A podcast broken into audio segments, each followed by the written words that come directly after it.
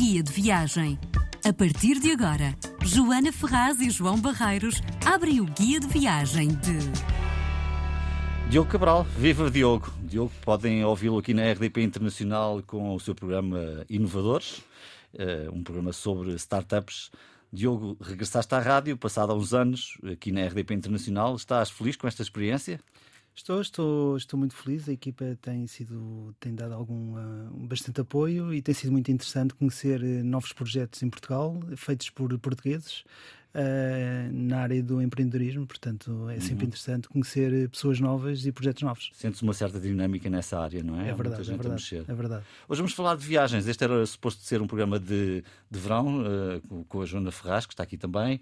Uh, mas o mas verão... ainda estamos no verão. Pois é, eu ia dizer isto. Na verdade, verão é ainda quando quisermos, tempo, não é? Há sempre verão em algum sítio. É, e portanto vamos manter este programa na grelha da RDP eu acho que sim, eu acho que sim. Que viagens são sempre. E as histórias que os nossos convidados têm trazido têm sido muito, muito giras. E hoje vamos onde, Diogo?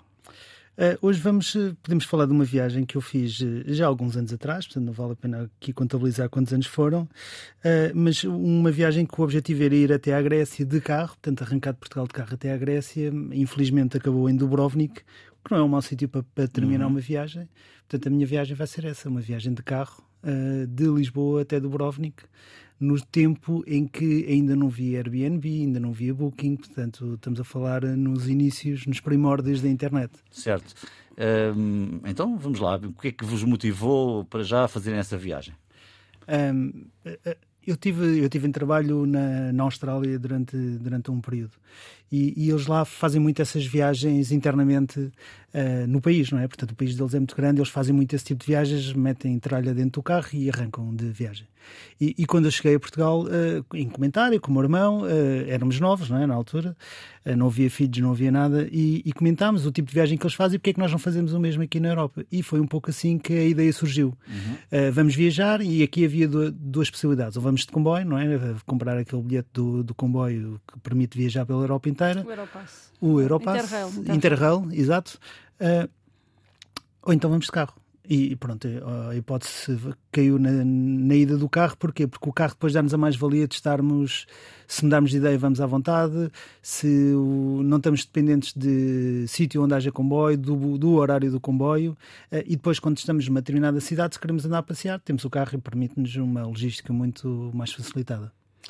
Eu adoro a ideia de viajar de carro, mas tenho que perguntar, uma vez que essa viagem foi feita há tantos anos atrás, já tínhamos internet, ok, entendo que sim, mas como é que, como é que planeaste? Tinhas a noção do que é que ias gastar? Onde é que ias ficar? Foram... acampavam? Uh, sim, não. Uh, nós tínhamos uma noção de que queríamos ir para determinado sítio. Neste caso, a ideia era ir pelo menos até à Croácia e, se tudo corresse bem, ainda dar um saltinho à Grécia, apanhando um barco na Croácia que nos levava até à Grécia. Uh, não foi possível. Uh, por diversas situações que lá mais para a frente podemos falar, mas nós íamos ao desconhecido. Portanto, eu punha as coisas dentro do carro, uma tenda, uma cama de encher, uh, kit de campismo, portanto, estamos a falar de grelhador e coisas assim do género, uh, e, e lá íamos nós sem sítio para dormir. Portanto, eu saí de Portugal sem um sítio pré-agendado e sem um sítio marcado. Normalmente, a primeiro stop era na, em Barcelona, portanto, arrancávamos daqui de manhãzinha para chegar a Barcelona ao final do dia e dormir já em Barcelona. Mesmo assim é uma tirada. Sim, uh, são 12, 13, 14 horas de carro, depende da velocidade a que se vai, uh, mas é, basicamente é sempre em autoestrada, portanto é uhum. é essa mais-valia. E em, e em, Barcelona, tipicamente dormimos num parque campismo ligeiramente a sul de Barcelona, que é, Barcelona fica uma cidade costeira junto ao, junto ao mar Mediterrâneo, e, e, a costa da Caparica deles é a 10 minutos do centro da cidade, salvo seja, não é? Então nós ficámos num desses parques de campismo e depois íamos de carro, lá está, o facto de termos o carro permitir-nos entrar dentro da cidade muito facilmente, ainda não havia a loucura do estacionamento e do, e do preço que se paga exorbitante hoje em dia para estacionar em, em Barcelona. E, e o combustível também era mais barato. O combustível pois, estava a pensar nisso mesmo. Também Assim, hoje em dia, se calhar seria uma viagem estupendamente cara por todos os motivos. Sim, seria mais cara, sim, obviamente. Menos mas, mas o preço dos aviões hoje em dia também, eh, este sim, ano então compensam. também. Exato. Uh, e tens a mais-valia de chegares a um sítio e, estás, e, e, e, o carro permite uma liberdade que, que de outro modo é mais difícil, porque depois se quiseres andar dentro da cidade tens que andar a comprar aqueles bilhetes de 3 ou 4 dias, ou, ou, ou, se quiseres tens que andar de táxi ou de Uber hoje em dia, o que seja.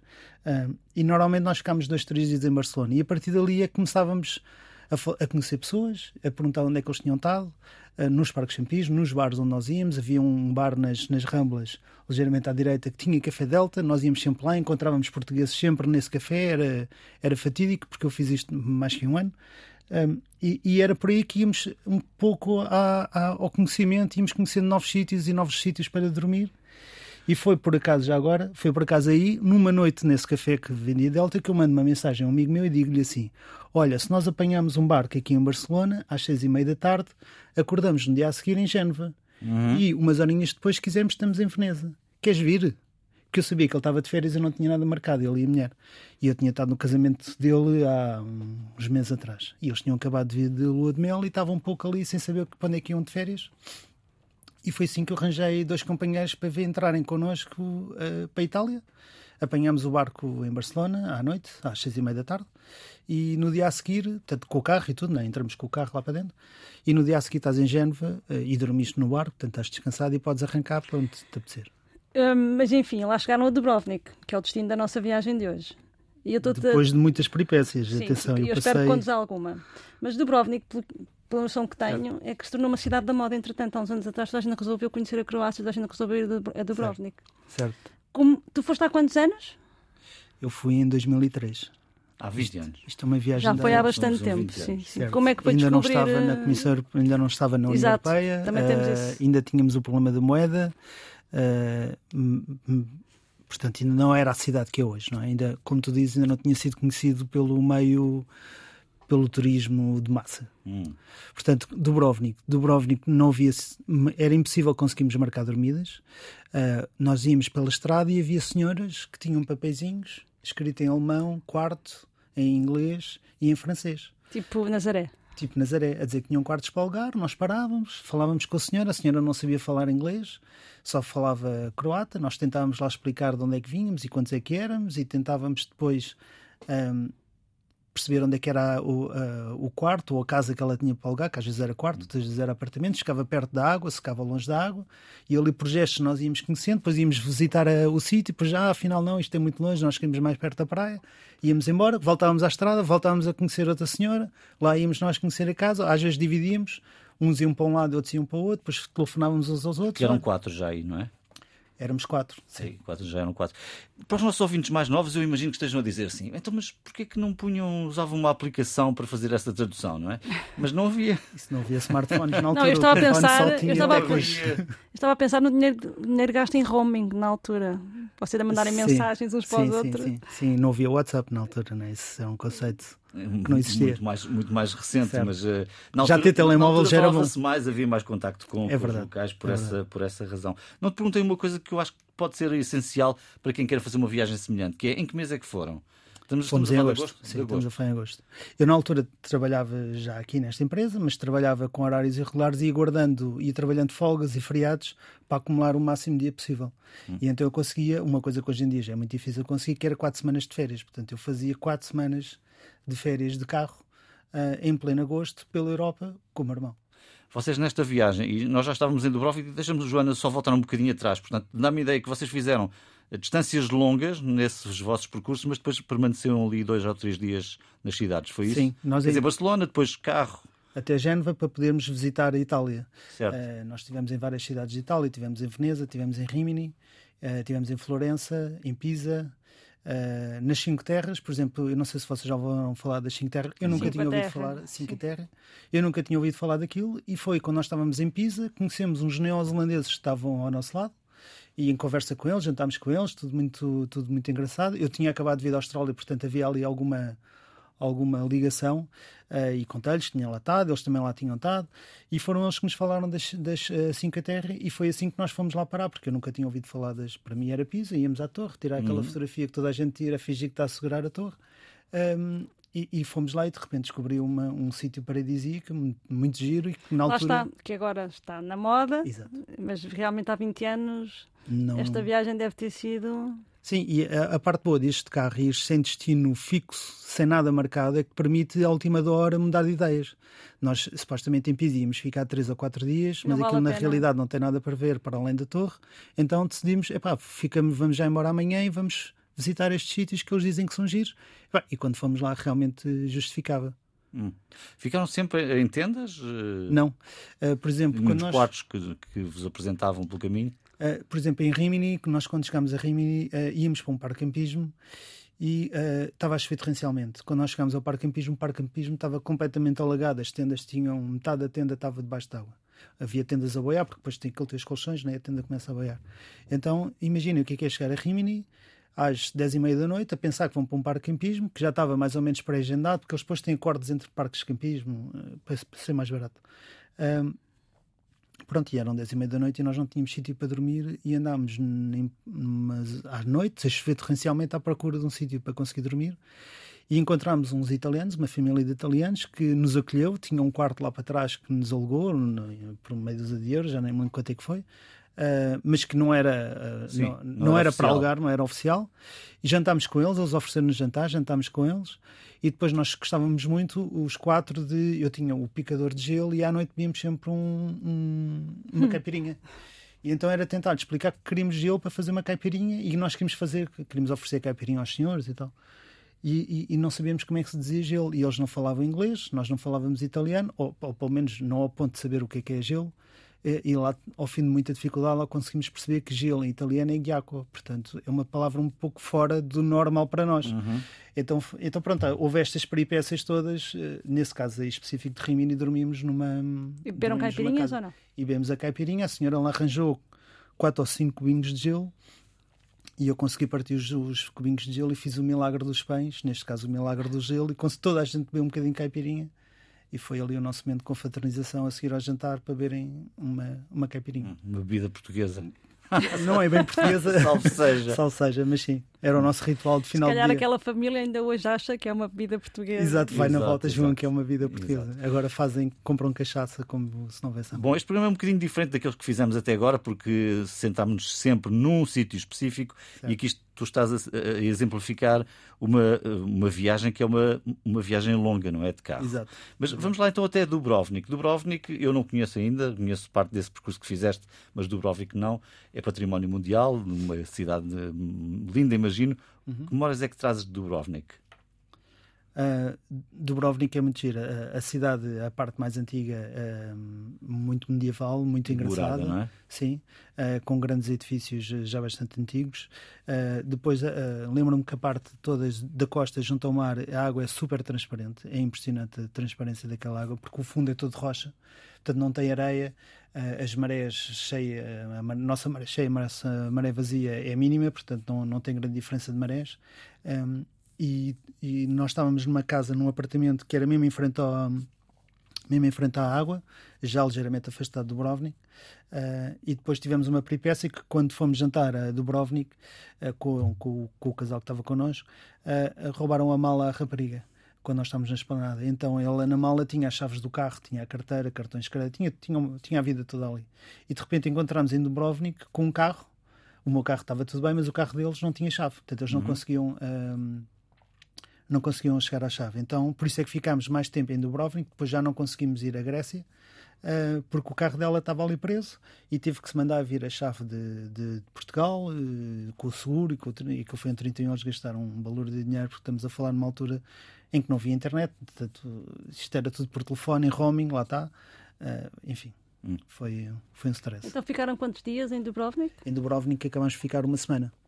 Já, dava- já deu para fazer. Já um- deu para conhecer, depois andámos a visitar ali a zona à volta hum, e, e pronto, e a Croácia é muito cheia. Não se esqueçam que na altura, estamos a falar do início dos anos 2000, a guerra ainda era uma coisa recente naquele país, portanto quando em Dubrovnik não se sentia tanto, mas se nós saíssemos da zona de Dubrovnik se- percebia-se que tinha havido guerra, tanto que há ali uma determinada zona, quando nós descemos de Split para chegar a Dubrovnik, há ali um não sei quantos quilómetros, meia dúzia de quilómetros, em que é, não é Croácia. Portanto, aquilo tem ali duas fronteiras em que tu passas e sentes ali, ainda sentes o, O peso da o guerra. peso da guerra. E a guerra mostrava-se de que maneira eh, mais? Havia sinais de havia sinais destruição, sim, pobreza, havia economia? Pobreza, eu, eu, não digo tanto, mas havia sinais de, de, destruição. O país nitidamente estava mais atrasado que nós na altura. Eu deduzo que hoje em dia isso já não aconteça, porque nunca mais lá fui. Uh, mas, mas a falar com as pessoas, uh, a mais-valia de andarmos nesta coisa do carro e de dormirmos em parques de campismo e tentarmos interagir com os locais e com os outros turistas também, é que vais, vais tendo uma boa noção do, do país em si. E, e sentia-se muito ainda aquela crispação entre os dois países. Hum. E, e, isso, era, isso era nítido. Era evidente. Era evidente. Como é que são os croatas? Ou como é que eram nessa altura? Como é que os sentiste? Afáveis? Uh, sim, uh, uh, não, eu senti-os afáveis, havia ali muito problema da língua. Notava-se que a população mais jovem já sabia falar inglês, a população mais idosa não conseguia sequer falar inglês, estava de todo, nem inglês, nem francês, nem nada, portanto não havia ali qualquer conhecimento de língua, mas, mas super afáveis e, e super práticos em, em, em, tudo e mais uma coisa. Já agora houve também ali um episódio, por exemplo, vou dar um episódio, nós em, quando, quando parámos em Split, um, estávamos a passear e encontramos lá, uh, a seguir ao almoço, o navio Escola Sacos, que estava lá parado. Uh, e nós decidimos entrar no navio Escola Sacos. Uh, como os portugueses que somos, fomos logo falar lá com o, com o comandante do barco, lá, somos portugueses, estamos aqui de férias e tal, e não arranjei um cafezinho, porque estes, os cafés, como nós sabemos, é o problema típico do português quando vai de férias, é uh, o, o café é... Um, pronto, Faz-nos é, falta. Exato, não é o nosso café, não é? E fomos lá perguntar ao senhor se arranjava café e o senhor era um alto dignatário lá do, do barco e disse, não, pois, não podemos e tal, estamos, isto aqui, estamos aqui em missão de representação, não dá, está lá embaixo eh, na messa e tal. E nós, pronto, obrigado. E, e, e, vamos continuando a andar. E vem um croata, que era o croata que representava ali, eh, estava ali a acompanhar o, o, o navio. O navio veio ter connosco e disse assim: Esperem um bocadinho que eu vou, vou ali falar com os vossos colegas portugueses. E passado um bocadinho aparece-nos um senhor de uma daquelas portinhas pequeninas que os navios normalmente têm, assim a espreitar e a chamar-nos, a chamar-nos. E digamos que portanto, isto era, foi, antes da, foi a seguir ao almoço, era duas e tal da tarde. Uh, entramos lá para dentro para beber o tal dito cafezinho e saímos lá às onze e meia da noite, depois de uma grande jantarada bem regada. E de muitos cafés. E de muitos cafés e fomos para a discoteca com o, com o cozinheiro, com, com, com, a malta toda do barco e foi daqueles momentos uh, míticos de viagem inesquecíveis que estavas a passear em Split e de repente sais lá às 11 da noite. E há fotos disso, disso ou não? Ah, mas ou é. Não se pode mostrar. Não estão nas redes sociais. Não estão nas redes sociais. na altura, a boa, a boa parte disto é que na altura não vi redes sociais, portanto algumas coisas ficam, ficam para quem lá estava. Exato. É altura de falarmos de gastronomia, Joana? É isso mesmo. Já que falaste em, numa, numa bela jantarada que tiveste aí com os amigos portugueses do navio Sagres, quero saber o que é que se comeste e se bebeste à boa maneira croata.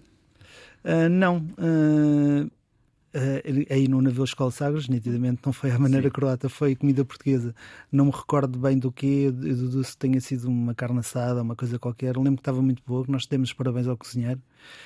Um, mas eu, pronto, como nós andávamos muito em onda de parques de campismo, e a parte engraçada do, de, deste, de muitos destes parques de campismo é que promovem a interação entre pessoas. Uh, e, e nitida, tipicamente tem uma zona comum para as pessoas comerem. Não, não, não, não promovem que tu comas sozinho, eles querem que tu comas em conjunto. Então têm zonas uh, únicas para as pessoas comerem. E isso promove o contacto. Então, hoje jantas com os franceses, amanhã jantas com os italianos e vais comprar ali uma coisa ao mini mercado e cada um faz o seu e partilha uhum. e, e, esse tipo de coisas. Uh, e, portanto, infelizmente. Portanto, também eram jovenzinhos, andavam a fazer uma viagem de carro, não havia assim muito dinheiro para gastar em, em restaurantes. Também. Pois. O, que é que é para o objetivo ver, era outro. É, o que é, que é para ver em Dubrovnik? Eu não sei aqui se quer juntar, eh, enfim, outros, outros uh, pontos para ver, porque essa viagem de facto foi longa. Estamos aqui a centrar-nos em Dubrovnik, mas a viagem foi muito mais do que isso. Sim, muito mais. Mas, muito pelo menos mais. em Dubrovnik, o que é que não posso perder? A zona histórica, imagino. A zona histórica, nitidamente. Uh, maioritariamente o Porto, depois enfrenta a zona histórica uh, e depois toda a costa à volta, uh, acima e abaixo de Dubrovnik, é, é, maravilhosa. As, as, vistas que tu, que tu vês ao longo da estrada, eles têm um, um passadiço muito grande. Uh, sempre ao longo da costa que tu podes fazer uh, a pé ou uh, podes andar na estrada um, que fica mais acima, portanto depois tem falésias e vais andando pelas, pela parte de cima das falésias e, e as vistas são Deslumbrantes. São deslumbrantes. Deu para uns banhos. Deu-me para uns banhos, a água é quente, não é água, não é água portuguesa, não é costa portuguesa. É Água- considerada, são consideradas praias de nível excelente Exato. quem viaja. Exato, não, não sentes grande diferença entrar dentro de água. Hum, eles fazem muitos jogos na praia, hum, foi uma coisa que eu reparei. Eles têm, têm sempre animadores nas praias a tentar eh, fazer concursos. Eu lembro que fizemos um concurso de lançamentos de basquete, fizemos um concurso de. participamos num torneio de voleibol de praia. Estás na praia e de repente eles começam a organizar um torneio, tem um speaker com o microfone, com a coisa toda, a tentar promover, lá está, a interação das pessoas e não é se as pessoas vão para a praia só para ficar deitados na areia, é tentar promover eh, a interação entre eles. Não sei se isso hoje em dia acontece, na altura aconteceu. Nas praias cheias. O cheio não é o cheio como nós, eh, sim, mas, mas sim, as praias estavam compostas, não é? Se calhar hoje traz uma Dubrovnik bastante diferente daquela que era há 20 anos. Exatamente, Dubrovnik foi descoberta aí há Sim, 10 anos como um destino. Tendo que a costa croata tem muita praia, portanto, e muitas ilhas também. Sim, sim, sim. Nós fomos também a uma das ilhas, em frente a Split, eh, para uma terra que se chamava Agvar, ou eh, é um Agavar, uma coisa assim de género, eh, que aí eram praias maravilhosas e sem ninguém. Portanto, essas ilhas na altura não eram muito frequentadas. eh, e chegámos a estar em praias em que praticamente éramos nós e mais duas ou três pessoas, e a praia era latada, água quente, sem ondas, portanto estamos a falar de mar Mediterrâneo, eh, e, e pronto. Neste programa temos tido, Joana, histórias muito interessantes, não é? Estou aqui a Sim, pensar, por muito. exemplo, do, histórias do Miguel Peixoto no Brasil. Carina etc. Jorge Portanto, também. E da Carina. eh, portanto, conta-nos, já nos contaste algumas peripécias, mas que história é a história que marca a tua viagem? Eh, Daquelas que podes contar. Certo, certo.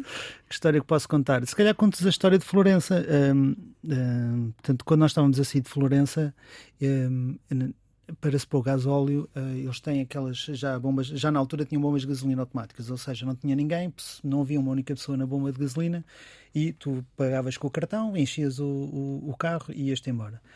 O que é que acontece? Eu sou um bocado esquecido, para quem não sabe, eh, esqueço-me sempre de coisas, estou sempre a perder coisas. E, e então decidi pôr a carteira em cima do tejado do carro. Pronto, e arrancámos e fomos eh, às compras. Porque a seguir íamos para, para, para o sítio seguinte, portanto íamos já com o carro carregado para precaver qualquer situação. E, quando, e era a minha vez de pagar eh, as compras. E quando vou pagar, reparo que não tenho a carteira comigo. Então, mas como é que é possível? Eu não tenho a carteira, eu acabei de pôr gasóleo. Aí não me digas que ficou lá. Fomos lá outra vez à bomba de gasolina. Portanto, deixámos ali as compras com o senhor. Olha, desculpe lá, vamos ali ao carro buscar o, o, dinheiro. e já voltamos. E fomos ao sítio da bomba, que era ali ao lado. À, à procura do lugar, do, a ver se encontrava a carteira. Claro que a carteira não estava lá e estamos a andar muito devagar na estrada e começa uma senhora a apitar atrás de nós, jogávamos nós porque íamos devagar, com um carro, com um carrão gigante. Um, e começa a apitar, a apitar, e eu a dizer à senhora já para pa, pa passar, e de repente já começa com vontade de lhe chamar nomes, e de repente ela a, acelera o carro, trava a fundo mesmo à nossa frente, e eu pensar, pronto, olha, vou, vou andar aqui, vou chegar a vias de facto com a senhora. Uh, e a senhora de repente começa a falar connosco num italiano qualquer que eu não percebia, uma, aquilo devia de ser lá no dialeto, né? porque em Itália ainda, ainda há muitos dialetos, e, e de repente ela arranca a, e a fazer-nos o sinal para nós a seguirmos. E eu e o meu irmão olhámos os dois um para o outro, na altura estávamos sozinhos, e, e lá fomos seguir a senhora e, volta, e ela leva-nos outra vez para o pé da bomba de gasolina e entra dentro de um prédio. E o prédio era numa zona de bairro social. Tu notavas que os prédios, aquilo eram prédios meio esquisitos. E de repente desce ela e descem dois senhores fortes, pai, com Intimidantes. metros, intimidantes, de fato de treino, cheios de ouro nos anéis e nos, nos pulsos e mais não sei o quê. E eu ver os, os três a, a virem na nossa direção. E a minha primeira reação para o meu irmão foi: estamos, estamos tramados, vão-nos fazer a folha. E começa a tirar o relógio, já a pensar que vamos. Pronto. Fazer é- uma capirosca. Exato, qualquer coisa. É que eles vão-nos vão fazer a folha. E de repente, afinal, eram eles que tinham a nossa carteira e dão-nos a carteira. E nós, eu, eu, quando me apercebo que eles têm a nossa carteira, derrete-me todo em agradecimentos, não é? a tentar no meu italiano a, a agradecer às pessoas. E o senhor o que diz no final foi: não há problema nenhum, estás à vontade, só tens que dar um abraço ao Rui Costa e ao Nuno Gomes quando voltares a Portugal, porque eles tinham chegado na, Eh, na Fiorentina. no Fiorentina. E Claro, Florença é uma cidade. bonita. sim, sim, sim, Florença é, é uma cidade brutal. Às vezes o nosso preconceito não nos deixa ver as coisas belas por trás de... É verdade, porque na altura a última coisa que eu me lembrava era que tínhamos tido dois jogadores a jogar em Florença, né? Portanto, Mesmo Pois. que não tivessem, eles provavelmente até podiam ter guardado a tua carteira e queriam-te a devolver. Pois não Sim. deviam saber quando receberam a carteira que eram os portugueses, não é? Não, de certeza que eles sabiam, porque para ele agradecer ao Nuno Gomes e ao, Não, e ao Rui. Costa, Ah, ele sim, a ter sim, aberto sim. a carteira e sabia que era português. Mas, eh, mas pronto, eles, eu só depois é que me apercebi que o Fatren deles era o Fatren da, da Fiorentina, mas na altura eu- eu estava com tanto medo, não é? Aquelas duas figuras cheias de tatuagens, imagina o que é que é. Duas pessoas com dois metros, o pai e o filho, os dois grandes, fortes, daqueles dois metros com cento e não sei quantos quilos, a virem na tua direção e tu pensares: olha, pronto, já fui. Este é o guia de viagem da RDP Internacional, hoje com o Diogo Cabral, que é o autor do programa Inovadores eh, sobre startups que aqui passa. E Diogo, estamos quase, quase, quase a chegar ao fim, ainda temos aqui uns minutinhos. E, e nós perguntamos sempre o que é que se leva na mala na, na viagem dos nossos convidados. No teu caso, eh, foi mais do que a mala, porque é o carro inteiro, não é? Sim, no meu caso era o carro que era inteiro. mais necessário pensar em levar? A tenda? Além do picador de gelo, que basta Além do um picador de gelo. delicioso. Era o picador de gelo para, para a Capirosca, que era uma coisa que se fazia todos os dias, era quase um ritual. Ahm, e era um mapa, porque nós rapidamente mudávamos de destino, Lá está, já Afinal- não existem mapas. certo? Isso é fascinante. Sim, nós levávamos um mapa físico, atenção, era um mapa físico, daqueles que se abre e vais no carro a conduzir. E Daqui até a Itália? Daqui, sim, e nós, um é do mapa da. Europa mesmo. nós tinha- tínhamos vários mapas. Tínhamos Ah, um mapa sim. da Europa e depois tínhamos, um- comprávamos um mapa para cada país para, para ser mais detalhado, porque não, não tem os detalhes todos. Ah, mas, mas o mapa é que nos dizia agora vamos pela autostrada X, temos que procurar o número tal. Não Uhum. via Google Maps, não via nada disso, não é? Portanto, era, foi este tipo de viagem que quis trazer uma viagem diferente aqui para, para voltarmos ao antigamente, que é eu hoje em dia faço o mesmo, eu para qualquer sítio que vou já tenho tudo marcado, está tudo ali definido e, e tenho saudades destes tempos em que ias à descoberta. Eu vou para ali para aquela zona, não sei onde é que vou dormir, não sei o que é que vai acontecer, não sei se realmente vou para ali ou não, porque o nosso objetivo na realidade era a Grécia. Eu sou sincera, eu não faço ideia como navegar com um mapa físico. Se eu fosse aqui para o Algarve, provavelmente ia parar a caminho ou algo assim, porque não faço a mínima ideia como ler um mapa. Isto é Não, era terrível. polo ao contrário, não é? Exato. sentido. Mas, mas, é- mas era delicioso andar, Era, andar a era. É ir à descoberta e, e, e sem destino é sempre uma viagem muito engraçada. Não, mas mexer no mapa, não é? Mexer no, ma- no mapa físico. É claro E que. fingir que se está a perceber o que se está a ver, não é? É claro que se está a perceber ao fim um Claro tempo. que sim. Mas Não, pois- o mapa físico não te indica, por exemplo, se está a trânsito, não é? Que é uma Certo. coisa que as aplicações hoje fazem, não é? Nem E depois é preciso, depois é há uma série chegas. de sinaléticas associadas ao mapa que não, não, não sei, eu não conseguiria, sou sincera. Bom, ao longo deste programa vamos ter que te pôr a, navegar com mapas, com mapas físicos. E por que não? Mas eu, antes de terminarmos, gostava de saber também o que é que o Diogo trouxe de Dubrovnik ou da viagem toda que fez, que ainda tenhas em tua casa ou que guardes contigo de alguma maneira. Tenho. O que é que eu trouxe? Tenho máscaras que trouxe de Veneza. Ahm, ah, sim, maioritariamente são as máscaras que eu trouxe de Veneza que ainda lá existem, ainda estou em casa. Já mudei de casa várias vezes desde então e as máscaras têm-me acompanhado. E as memórias que ficam para sempre, Sim, não é? as memórias, estas E histórias. fotografias analógicas que não são para mostrar a ninguém, não é? Certo, certo, certo. Mas podemos talvez fora da antena ver essas fotografias. Uh, Diogo, o que é que farias de diferente se voltasse a fazer esta viagem até Dubrovnik? Em termos de percurso ou em termos de algum outro sítio que te faltou? Ou faltava realmente essa saltada até à Grécia que não foi feita? Sim, foi, foi, foi pena não, não termos conseguido chegar à Grécia pelo, pelo motivo que vos expliquei há pouco, da, da mala ter sido roubada. Uh, foi só pena nisso. Mas depois, quer dizer, uh, o que se perde de um lado ganha-se do outro. Por exemplo, no, lá ao, ao pé de nós estavam uns australianos uh, numa autocaravana e uns neozelandeses numa autocaravana. E como todos nós sabemos, há uma picardia muito grande entre eles. E então uh, era engraçado que os australianos tinham um autocolante a dizer que uh, eram os maiores e eram melhores que os neozelandeses. E os neozelandeses tinham uh, dar-lhe um gostinho do kiwi, que é o, é o bicho, é o, é o bichinho deles, portanto é o bichinho do país. Oficial. E, oficial. E, e, e, e eles estavam perto de nós e nós interagimos com os dois e de repente eles quase que não se falavam, não é? Nós fomos ali o elo de contacto dos dois grupos e no final de uma semana já andávamos, eh, já era comprar eh, os packs de cerveja para toda a gente e fazíamos ali uma grande festa. Portanto, o, que não ganhámos de ter ido para Corfu, ganhámos depois ali Com amigos. em Dubrovnik com amigos que criámos ali no momento que estavam a visitar a Europa. Bendito picador de gelo para fazer É as verdade. caipirinhas. É verdade. Hum, amigos, amigos. nos Muito trabalhou esse picador de gelo nessa, nessa viagem.